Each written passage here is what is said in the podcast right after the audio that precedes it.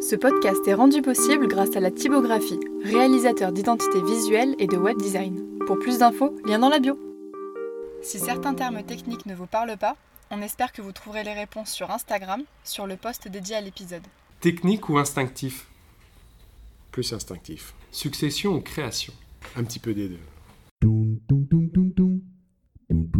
Nous avons défini, sinon étudié, le wine, le vin. C'est la terre, c'est aussi le soleil. Des champis, des champis de vinaigre Guillaume a eu plusieurs vies. Cuisinier, sommelier et aujourd'hui vigneron. Il conduit son domaine en polyculture avec une seule devise, moins mais mieux. Eh bien, bienvenue dans La Voix des Vignes. Est-ce que vous pouvez vous présenter et nous dire qui vous êtes? Guillaume Sorbe, je suis vigneron. Euh, j'ai commencé par un parcours en restauration. J'ai commencé par la cuisine, après j'ai fait euh, de la sommellerie, j'ai travaillé en grande restauration pendant 8 ans. Et euh, au bout d'un moment, je me suis dit, on va revenir un petit peu aux sources. Les sources, c'était la terre, c'était la vigne, euh, la vigne, les vignes de mon père. J'ai travaillé dedans quand j'étais gamin, pendant les vacances. Et bah, la viticulture, j'ai eu la chance de, de la voir évoluer à travers notamment aussi les fournisseurs que j'avais en tant que sommelier dans, dans les grands restaurants. Donc euh, j'ai un peu voyagé. Ça m'a, ça m'a apporté une autre façon de, de, de, voir, mais aussi de, de déguster, de, d'anticiper les choses. Et en fait, je me suis dit, je ne vais pas refaire ce qui se faisait ici, je vais essayer de faire autre chose, d'aller un petit peu plus loin dans la démarche, faire quelque chose qui soit logique, logique sur du long terme. Donc, euh, parler principalement de qualité. Donc, on sait aujourd'hui qu'il faut planter de la vigne sur des beaux terroirs, de belles expositions, avec éventuellement des microclimats. Malheureusement, on a planté principalement en priorité les choses les plus faciles à faire, c'est-à-dire les plaines, les terrains un peu hydromorphes. Où c'était mécanisable. Où c'était mécanisable, etc. Alors ça, c'est les 50 dernières années. Donc ça, c'est lié aussi à tout ce qui se passe dans l'agriculture en général depuis 50 ans. La mécanisation plus la chimie ont fait que on a développé à, à outrance euh, des systèmes qui aujourd'hui euh, commencent à plus bien fonctionner d'ailleurs. Alors, en viticulture, euh, je pense qu'il faut appliquer quelque chose, c'est on respecte la nature, il faut respecter la nature et il ne faut pas essayer d'aller au-delà de ce qu'elle est capable de faire. Donc c'est à nous de nous adapter, autant dans les, dans les façons de travailler que dans le commerce, c'est-à-dire qu'une année où il y a peu de rendement, bah, il faut pouvoir compenser par un tarif adapté. Euh, quand on va acheter euh, une voiture, si on nous dit que les prix des matériaux ont doublé, euh, la voiture Ouais, il faut va bien que ça se répercute. Ça doit se répercuter à un moment donné. On ne peut pas vendre à perte, sauf qu'on a habitué les consommateurs euh, à dire euh, une bouteille de telle appellation c'est tel prix, une bouteille de telle région c'est entre tel et tel prix, et voilà. Sauf que le travail n'est pas forcément tout le temps fait de la même façon. Alors ma devise, elle est marquée sur les bouteilles, c'est moins mais mieux. Et ça, je l'applique au quotidien, c'est-à-dire que je cherche jamais à faire de la quantité, mais je cherche toujours à faire des choix qualitatifs. Les choix qualitatifs, ils sont jamais sur du court terme finalement. Donc, tout ce que j'ai fait depuis le départ, ça a pris toujours beaucoup de temps. Et on est encore sur des phases de construction, alors que ça fait presque 14 ans que j'ai commencé. Mais euh, parce que derrière, je veux absolument privilégier la qualité et le long terme, systématiquement. Ça, c'est les choix que je vais faire en permanence. Et pour en revenir juste un petit peu au domaine, tu nous as pas dit où est-ce qu'on était situé? Alors le domaine, euh, il est, euh, encore une fois, il n'est pas, pas très conventionnel dans le sens où euh, pour à peine 7 hectares de vignes, il y a 28 parcelles sur 7 communes. Donc c'est très dispatché. Alors il y a deux raisons à ça. D'abord parce que j'avais peu de terrain disponible les, les premières années. Et euh, ensuite parce que j'ai cherché à avoir des terrains qualitatifs. Donc les terrains qualitatifs, c'était des terrains en pente, des terrains en friche, souvent des petites parcelles en triangle, euh, difficiles à planter, euh, difficiles à défricher, qui coûtaient cher à l'achat parce que quand on achète une parcelle de 15 arts, on en a pour un tiers du prix en frais de notaire, etc. Donc des terrains qui étaient peu intéressants par rapport à des grandes plaines, encore une fois, bien, bien perpendiculaires sur lesquelles on pouvait aligner euh, les, les rangs vignes les uns côté des autres.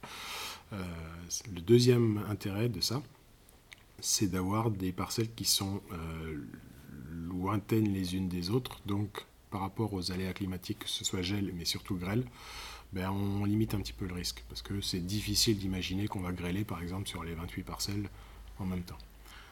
Pour l'instant, c'est encore jamais arrivé. Donc ça, c'était pas mal.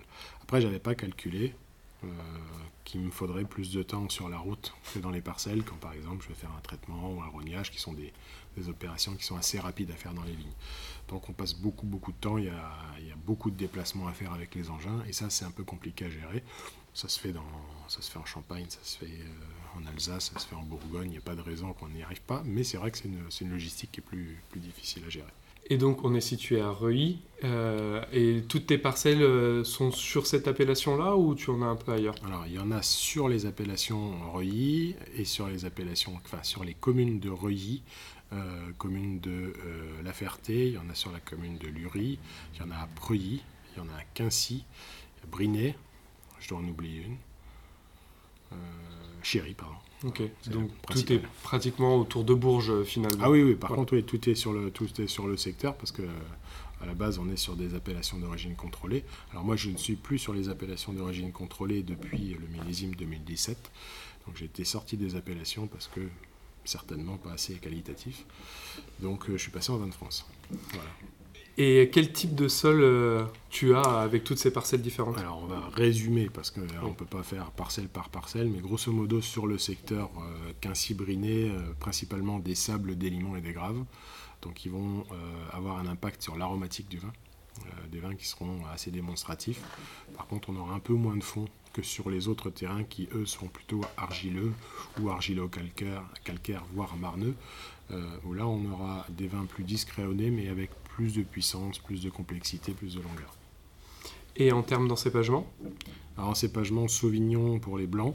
Euh, il y a un tout petit peu de pinot gris. Alors, le pinot gris est censé sur Reuilly euh, être vinifié en rosé. Mais comme je ne suis pas un grand fan de rosé, je l'ai toujours fait en blanc. Euh, sachant que les rosés n'ont pas de, de colorimétrie déterminée, définie. Jusque-là, ça s'était pas trop mal passé. Euh, sachant que je fais des élevages assez longs aussi, euh, j'avais pas intérêt à faire des rosés. Et puis le pinot noir pour les rouges, exclusivement pinot noir. Et vous êtes combien à travailler sur euh, le domaine aujourd'hui? Alors sur le domaine, euh, à plein temps, euh, je suis tout seul. Et après, ben, on travaille beaucoup par, euh, par saisonnalité. C'est-à-dire qu'on va avoir du monde de, de janvier, début janvier jusqu'à jusqu'à en ce moment, jusqu'à juillet, on va avoir des équipes de 5 personnes. Euh, après, euh, le mois d'août, c'est quand même très très calme. Novembre-décembre aussi. Donc on va faire des, des travaux de, d'entretien, de, de réparation, etc. Mais là on peut être à deux, ça pose pas de problème. Euh, donc, euh, et puis la période des vendanges, bien sûr, on a une équipe environ d'une, vingtaine de, de vendangeurs, là, qui dure même pas 15 jours, donc c'est, c'est rapide. Et donc tu as repris les parcelles de ton papa, mais c'est pas le... Non, pas du tout. Ah non, j'ai gardé une seule parcelle. Euh, lui, il a vendu son domaine, et tant mieux. Euh, moi, j'ai repris une seule parcelle qui faisait pas par- partie de ses propres parcelles, qui était en fait une parcelle qui était encore en indivision euh, à l'époque où lui a vendu son domaine, donc qui appartenait à ma grand-mère. Je l'ai récupérée après parce qu'elle était qualitative et intéressante sur le plan du matériel végétal, parce que c'était une sélection massale des années 70 euh, qualitative. Donc, bah, déjà, si elle n'avait pas été qualitative, je ne l'aurais pas reprise derrière. Euh, c'est la seule vieille vigne que j'ai. Tout le reste, j'ai choisi les terrains, choisi mon matériel végétal euh, et planté moi-même. Donc, euh, on, repart de, on repart de zéro, hein, volontairement. Et euh, à quel âge tu t'es lancé? Du coup, à quel euh, moment tu as arrêté la sommellerie pour... euh, et, à- et- et à quel moment aussi tu as réussi à en vivre? Alors, ça, c'est compliqué. Euh, j'ai commencé à planter les premières parcelles à l'époque où j'étais encore en restauration. Donc, c'est mon père qui a planté mes deux premières parcelles pour moi. Euh, ensuite, euh, j'ai donné un, coup de, un petit coup de cravache à partir du moment où j'ai arrêté la restauration, où j'ai commencé à refaire des formations en vitiono, au commerce et tout ça. Donc ça, c'est 2000 à partir de 2004. Et puis j'ai commencé à en vivre euh, la semaine dernière. Donc grosso modo, non, je pense qu'il y a quand même un gros passage à vide de presque 10 ans. D'accord. Voilà. Donc euh, pendant 10 ans, euh, c'est difficile justement de faire comprendre, notamment à Pôle Emploi, qu'on a une activité, euh, qu'on travaille euh, presque 7 jours sur 7, mais qu'on n'a pas de revenus. Donc ça vous classe dans les demandeurs d'emploi. Euh, difficile, c'est un schéma qui n'est pas courant. Donc, euh, mais c'est vrai que je suis parti avec euh, à peine 20 000 euros en poche. Euh, on est reparti de zéro, donc euh, ça veut dire qu'on n'a pas trop le droit euh, de faire des écarts ou des erreurs. Euh, 2012, ça a été un millésime très compliqué parce qu'on a fortement gelé.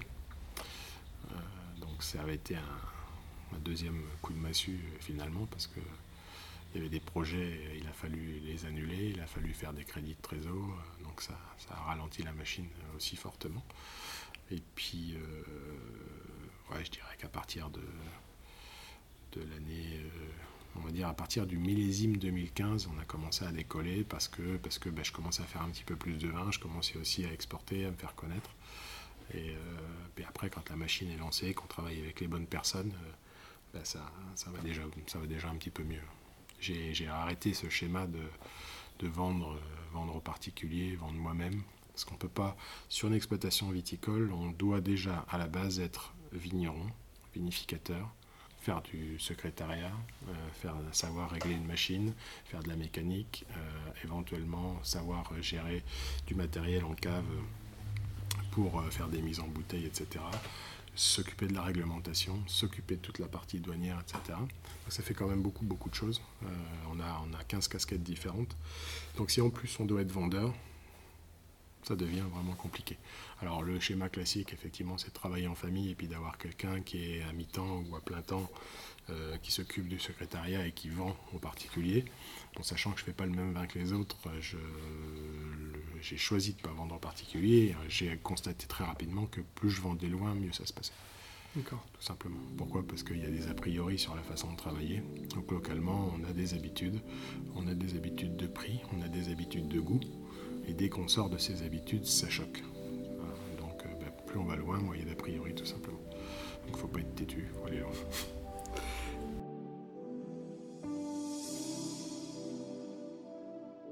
Et euh, maintenant, j'aimerais bien t'écouter parler du coup de, de ton type d'agriculture. Euh, tu nous as parlé de la, de la polyculture. Est-ce que tu peux nous expliquer ce que c'est et pourquoi tu l'as fait? Alors, effectivement, ce terme polyculture, aujourd'hui, il n'est pas la mode. La polyculture, euh, aujourd'hui, on définit ça par de l'agroforesterie, l'agroviticulture. Euh, en fait, la polyculture, ça a toujours été en France, en Europe et dans le monde, jusque dans les années 60, ça a été euh, la seule chose qui se pratiquait, euh, justement par observation. Et je pense, je suis convaincu que c'est la seule chose qui est viable pour la planète, pour l'environnement, pour la nutrition. Pourquoi? Parce que bah, il faut arrêter d'exporter des choses euh, d'un sol et les emmener beaucoup plus loin. Ça crée des déséquilibres, ça crée des carences. Euh, Aujourd'hui, on produit euh, à l'aide de machines euh, très performantes et modernes, certes, mais ça ne fait pas tout. Et donc, euh, si on le ramène uniquement à la viticulture, il faut savoir si on veut faire des raisins pour faire du vin, mais du vin de cépage, ou si on veut travailler sur un terroir, et donc laisser exprimer le terroir. Donc pour laisser exprimer le terroir, il ne faut pas demander à une plante d'en faire trop, il faut qu'elle fasse ce qu'elle est capable de faire. Donc on parle déjà plus de rendement là. Là on va parler uniquement de euh, quelques grappes, parfois 5, parfois 15, parfois 30, mais c'est la plante qui décidera en fonction du sol et du matériel végétal qu'on a mis. C'est la combinaison qui fera que ça fonctionne ou pas. Euh, si on cherche à faire un rendement systématique, quels que soient les différents terrains, on ne peut pas avoir toujours le, le rendement qui est autorisé sur le papier. Ça ne peut pas fonctionner. Donc sinon, ça veut dire qu'il faut, faire, il faut apporter des intrants, mais en grande quantité, et ces intrants-là sont pas du tout compatibles euh, avec l'expression de terroir. Parce que là, on est dans l'artificiel complet. Et quand tu parles d'intrants, c'est quoi? Bah, notamment les engrais. D'accord. notamment les engrais. Ce qui n'est pas, ce qui est pas le pire, euh, mais euh, l'engrais en fait va fausser le caractère du, du raisin. À partir du moment où on force la plante à produire quelque chose en lui rapportant notamment de l'azote, euh, on va changer euh, ce que la nature est capable de donner au départ. C'est artificiel, donc derrière ça ne peut pas avoir les mêmes caractéristiques. Ce qui fait qu'on fait un vin de cépage et plus un vin de terroir. Et l'inverse de ce que tu, tu Ah bah exactement. Et euh, quels sont les différents intervenants du coup dans la polyculture? Comment, comment ça s'explique? La polyculture, euh, bah, elle est la même partout, donc on- il faut des bêtes. Euh, les bêtes, en fait, on va travailler pour les nourrir. Une fois qu'on aura nourri les bêtes, alors pour nourrir des bêtes, bah, il faut produire des, céréales, il faut produire euh, éventuellement, pour moi, c'est des, betteraves, notamment pour les, les moutons, euh, les chevaux. Mais il faut produire aussi bah, différentes, du foin, par exemple, de luzerne. Donc ça, ça entretient les surfaces. Ça entretient des surfaces travaillées, des surfaces propres. Qui peuvent ensuite éventuellement un jour servir pour faire du jardin, mais qui peuvent servir aussi pour faire de la vigne. À partir du moment où un terrain a été défriché et qu'on a euh, euh, semé dessus de la luzerne pendant plusieurs années, le terrain est propre, il est en général équilibré et on peut arriver à, planter de la vigne dessus. Les bêtes, pour en revenir aux bêtes, elles vont, elles, euh, faire notamment du fumier, c'est-à-dire à la fin de la, la saison, on va curer les, les- les étables et puis on va avoir du fumier qu'on va pouvoir mettre en compostage, soit avec d'autres plantes, soit tout seul, et qui va servir après à amender les champs, les vignes, le jardin, etc. Ça peut servir aussi pour l'arboriculture, donc on peut avoir, euh, moi j'ai planté, on a planté un verger, euh, le compost ou les, les broyats d'arbres de branches, le, BRF, on va le réutiliser pour mettre au pied des arbres, par exemple, pour faire une sorte de, paillage. Euh, dans ce verger, on peut mettre les bêtes à pâturer, on peut faire du foin. Et en fait, il y a une autonomie qui se crée dans un espace, plus ou moins grand, alors ça, ça dépend des surfaces qu'on a disponibles. Il y a une autonomie qui se crée dans un espace, et donc la nature euh, équilibre d'elle-même les choses, entre les insectes, les animaux, les plantes qui y poussent. Et la vigne doit s'intégrer, parce que la vigne, nous, on l'a apportée dans ces espaces naturels. Donc si on amène 80% de vigne dans un espace naturel, elle ne s'intègre pas, elle s'impose. Si on amène qu'une petite partie, 20, 30, je ne sais pas quel est le pourcentage maximum, mais il faut y aller progressivement. Euh, et donc, si on a tout sur place, déjà on parle de local, c'est-à-dire qu'il n'y a pas besoin d'aller chercher des composts qui font 700 km en camion en poids lourd, il n'y a pas besoin d'aller euh, euh, chercher des produits ou des plantes dans d'autres régions quand on les a à proximité. Donc il faut se garder des espaces pour cultiver les orties, pour faire toutes les différentes étapes, travailler sur l'eau, c'est-à-dire récupérer l'eau de pluie, euh, éventuellement capter sur des sources pour pouvoir arroser, que ce soit le jardin, pour donner à manger, euh, à boire pardon, aux animaux, etc., etc. Donc ça, en fait, ça se faisait partout avant.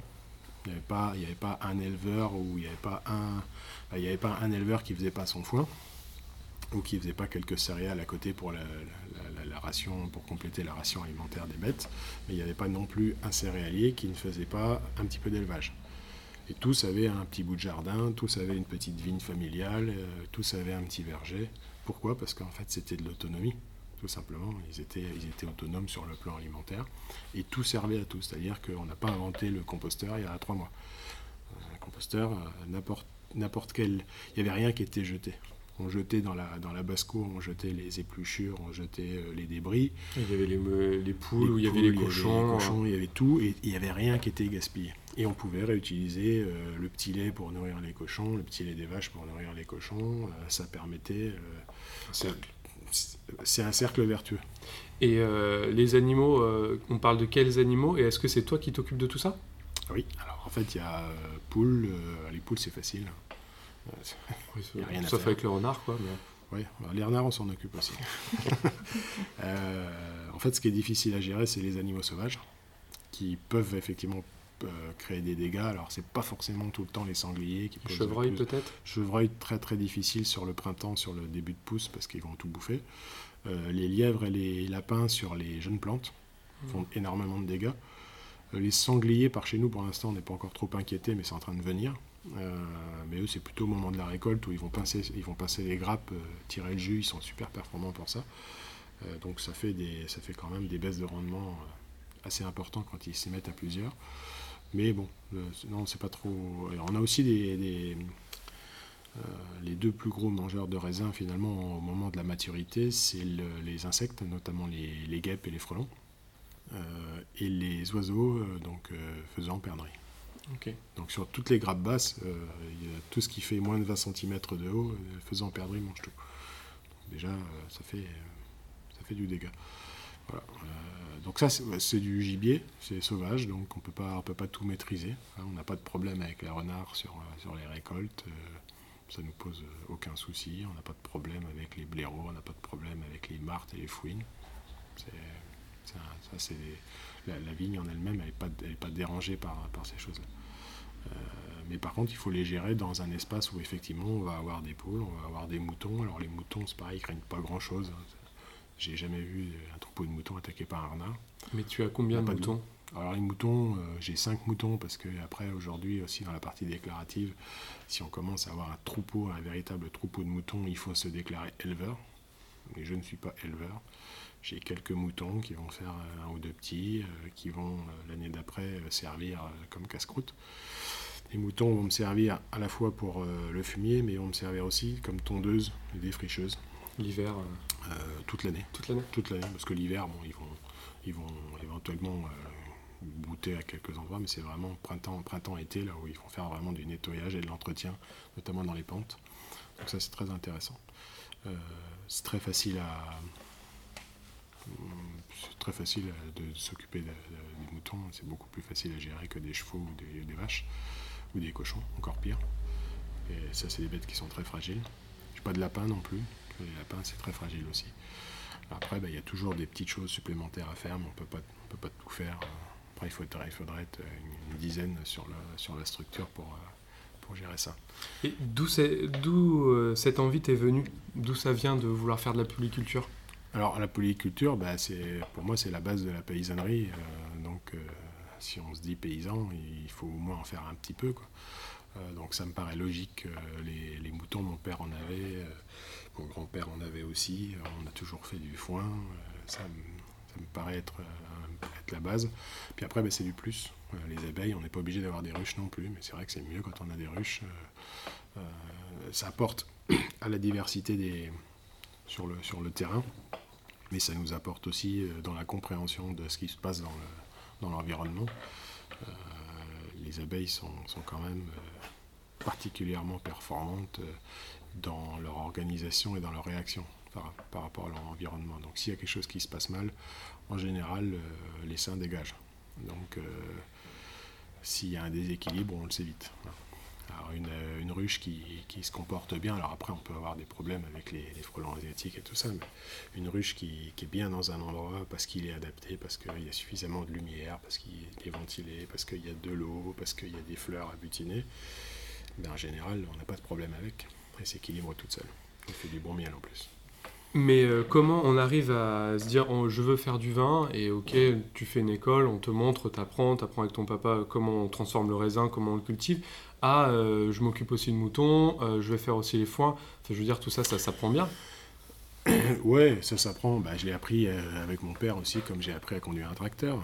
Et puis ça se fait pas, ça se fait pas sur un an ou deux. C'est pas une décision qu'on prend en disant tiens je vais changer de bagnole. C'est ça se fait, ça se fait sur, euh, bah, sur, sur- moi je pense que ça s'est fait sur 20 ans quoi, grosso modo. C'est-à-dire qu'entre le moment où je me suis dit est-ce que je fais de la vigne ou est-ce que je fais de la restauration, après euh, en restauration, en rencontrant du monde partout, euh, que ce soit en France ou à l'étranger, tiens bah il y a des mecs qui font des choses intelligentes avec la nature puis qui la respectent. Euh, ça donne envie. j'ai toujours eu un, pied dans la terre, moi, dans le sens où, euh, même quand je faisais de la cuisine, euh, j'avais mon jardin avec euh, mes plantes aromatiques et, je savais les entretenir. Parce que je m'étais renseigné, parce que j'avais regardé comment faisaient les autres et tout ça. Et ça vient petit à petit. Alors, des erreurs, on en fait tout le temps. Et puis, bah, à chaque fois qu'on fait un nouveau truc, forcément, on commence par faire les erreurs. C'est plus facile au départ. Mais non, non, c'est des choses qui se font, progressivement, puis on en rajoute, quand on ne sait plus quoi faire, on, en rajoute encore un petit peu. Donc euh, voilà, un petit peu de difficulté, euh, c'est toujours mieux. Et aujourd'hui, est-ce qu'il existe un label euh, qui permet euh, aux consommateurs de savoir euh, que des vignerons, que des agriculteurs, des paysans font ce type Alors, les labels, je ne suis pas spécialiste parce que je suis contre.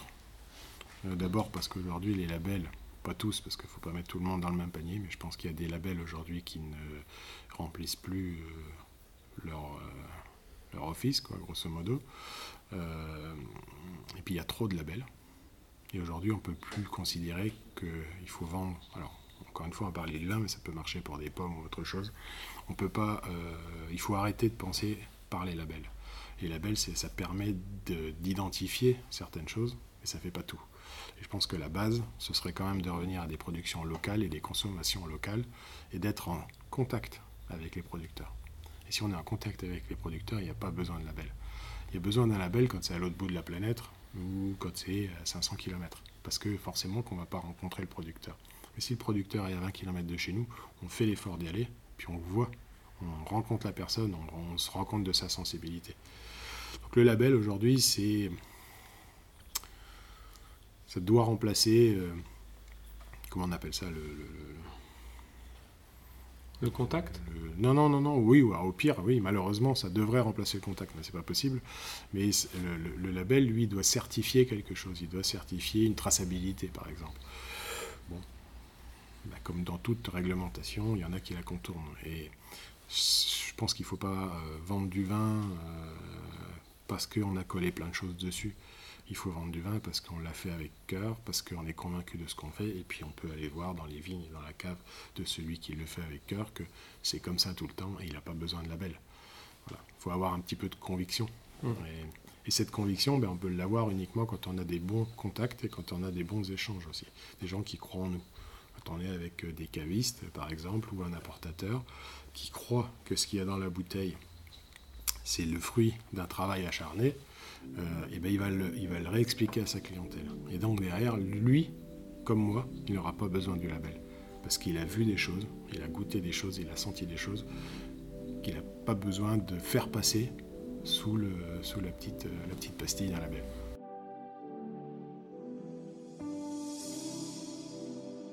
Ben, Est-ce que tu pourrais nous présenter tes vins Et euh, bon, maintenant, les appellations, les différentes appellations n'existent plus sur tes étiquettes, mais donc quel style de, vin tu as? Alors j'ai deux gammes de vins, finalement. J'ai un Touraine Sauvignon. Euh, à l'origine, quand j'ai commencé à replanter les vignes sur le secteur, euh, je suis allé acheter des vignes en Touraine, donc à 60 km d'ici, dans la vallée du Cher. Et donc je continue à travailler avec mon collègue, euh, qui est un bon copain aussi là-bas. Donc on travaille le cépage Sauvignon sur un autre climat, sur d'autres terroirs. Donc c'est intéressant, enrichissant pour moi euh, de travailler avec quelqu'un d'autre. Euh, c'est l'entrée de gamme euh, qui se veut sympathique, légère, sans, sans prétention. Donc on va plutôt travailler vraiment sur un vin de, un vin de cépage, là. C'est-à-dire qu'on va mettre en avant le côté variétal du Sauvignon, très, très aromatique, exubérant, pas forcément beaucoup de fond et qui est assez éphémère finalement, parce qu'on va le boire dans les 2-3 ans. Euh, sans, sans chichi, tout simplement. Pouilly fumé, c'est le dernier de la gamme. Donc je fais exactement la même chose sur Pouilly fumé avec un très bon copain. Donc encore une fois, même cépage, mais sur des sols et des climats différents, donc ça donne pas du tout le même résultat. On va faire la même chose que sur le Touraine, c'est-à-dire qu'on va essayer de mettre en avant le cépage. Alors bien sûr, comme les sols sont différents, ça fait un rendu un peu différent. Et après, ben, sur la gamme ici, donc que ce soit Argos, Orphée, Odyssée, on va gommer l'esprit cépage pour faire ressortir l'esprit terroir. Donc ça, ça nécessite toute cette organisation dans les vignes, euh, c'est-à-dire qu'il faut mettre en avant la plante. C'est la plante qui doit gérer les choses et nous, on est là pour accompagner, on est là pour guider éventuellement un petit peu, mais on n'est pas là pour dominer la plante et lui imposer des choses. Sinon, derrière, on en revient toujours à la même chose, on fait du vin artificiel. Après, en cave, on essaye d'être le moins intervenant possible, donc j'ai pas des équipements euh, high-tech, euh, super modernes, ça ça m'intéresse pas. Parce que si je rentre une très belle matière première, derrière, ça va se passer tout seul à la cave. On arrivait à faire des très bons vins il y a 100 ans, il n'y a pas de raison qu'on n'y arrive pas aujourd'hui avec peu d'équipement. Et donc derrière, on va prendre du temps, parce que là, on va faire des élevages de 24 à 36 mois avant de mettre en bouteille. Donc encore une fois, c'est pas tout à fait dans la logique euh, du coin. Pourquoi? Parce qu'en fait, il faut un certain temps pour que les vins se- s'éclaircissent. Il faut un certain temps pour que les échanges entre le vin et les lits d'élevage se fassent euh, dans le même esprit finalement que ce qui se passe dans une bouteille de champagne avec un vieillissement sur latte. Plus le vieillissement sur latte est prolongé, en général, plus on a de finesse et de complexité dans la bouteille au final. Donc on le fait rarement sur des non millésimés, on le fait plutôt sur des millésimés, sur des grands crus, parce que ça a un coût, ça a un impact. Euh, et puis c'est plus trop des champagnes apéritifs, c'est souvent des, champagnes qui servent à table sur des, sur des, jolies, euh, des jolies tables. Euh, donc là, moi, le, le raisonnement, c'est exactement ça, c'est de dire, on a des beaux terrains, on a des belles expositions, un beau matériel végétal, on va essayer de le magnifier, de le respecter, pour mettre en bouteille un jus euh, qui va représenter tout ça. Donc forcément, on sort des critères classiques De l'appellation des appellations. Euh, et encore que, normalement, ça devrait être respecté en tant que critère d'appellation, dans le sens où on va mettre en avant un terroir. Et normalement, l'INAO met en avant des terroirs, et pas des cépages. Donc là, l'uniformisation des goûts par les dégustateurs et qui parlent de cette fameuse typicité, ils se sont foutus de l'eau dans l'œil. Mais c'est pas que sur le centre-Loire, c'est un peu partout. Donc en fait, l'uniformisation, c'est nivelé vers le bas, c'est-à-dire que si on reconnaît que sur le secteur de Quincy-Reuilly, il y a plusieurs terroirs, il devrait logiquement y avoir plusieurs goûts. Tout simplement. Alors, or, on a fait l'inverse, c'est-à-dire qu'à partir du moment où on ne fait pas la même chose que les autres, on vous écarte. Donc moi, c'est pas grave. Donc je suis passé en catégorie 20 de France. Ça va rien changer dans ma façon de travailler les vignes. Ça changera rien dans ma façon de travailler en cave. Ça va peut-être me faciliter les choses en, en commerce, c'est tout. Ok. Et euh, en termes de distribution, est-ce qu'on peut retrouver tes vins si on a envie de les goûter? Ça dépend des régions. Dans la région centre, c'est assez pauvre. Euh, je travaille avec, euh, sur toute la région centre, je pense que j'ai trois cavistes, peu de restaurants. Et plus on va loin, plus il y a de monde. Logiquement, encore une fois, il ne faut, pas être, euh, faut pas être têtu. hein, donc, euh, il a fallu que je, fasse, euh, je passe par plus de 90% à l'export pour me faire connaître. Parce que localement, et même sur la France, les gens n'étaient pas habitués à ce type de vin. Et puis bah, petit à petit, on est revenu sur la France parce que les Français étaient demandeurs. Bonne nouvelle. Voilà, donc dans le coup, euh, ben, on essaye d'avoir un maillage à peu près régulier sur les différentes régions, les différents départements. Donc on en trouve, je pense, un petit peu partout. Par contre, on n'en trouve pas beaucoup. Voilà. Donc il y en a, il y a, je pense, il n'y a pas un département où on n'a pas un caviste ou un restaurateur. Euh, par contre, c'est vrai que les, les- les volumes, les attributions qui sont données sont, sont très faibles. hein. C'est 24 bouteilles par cuvée maximum. Donc ça, ça fait vite le tour. Et étant donné que la plupart du temps, les cavistes revendent à leurs clients habitués, euh, Hmm. le volume qui arrive euh, ressort tout de Déjà suite. Voilà. Et est-ce que tu pourrais nous donner une notion de prix euh, de ta gamme, une fourchette? Ben, euh, Touraine, on commence à 13 euros et on finit à 27 euros sur les Argos Orphée Odyssée. Et est-ce qu'il y aurait un vigneron que tu aimerais euh, écouter à ta place? Ouais, il y a des, un vigneron qui pourrait vous dire énormément de choses parce qu'elle est très bavard et puis qui a une, une très belle expérience. C'est Pascal Giton à, à Sancerre. Si cet épisode vous a plu, n'hésitez pas à le partager ou en parler autour de vous. Comme vous l'aurez compris, le but de ce podcast, c'est aussi de confronter les différents avis. Si vous avez des remarques, des compléments d'information, vous pouvez les inscrire en commentaire ou sur Instagram. Nous sommes aussi joignables par email, toutes les informations sont dans la description.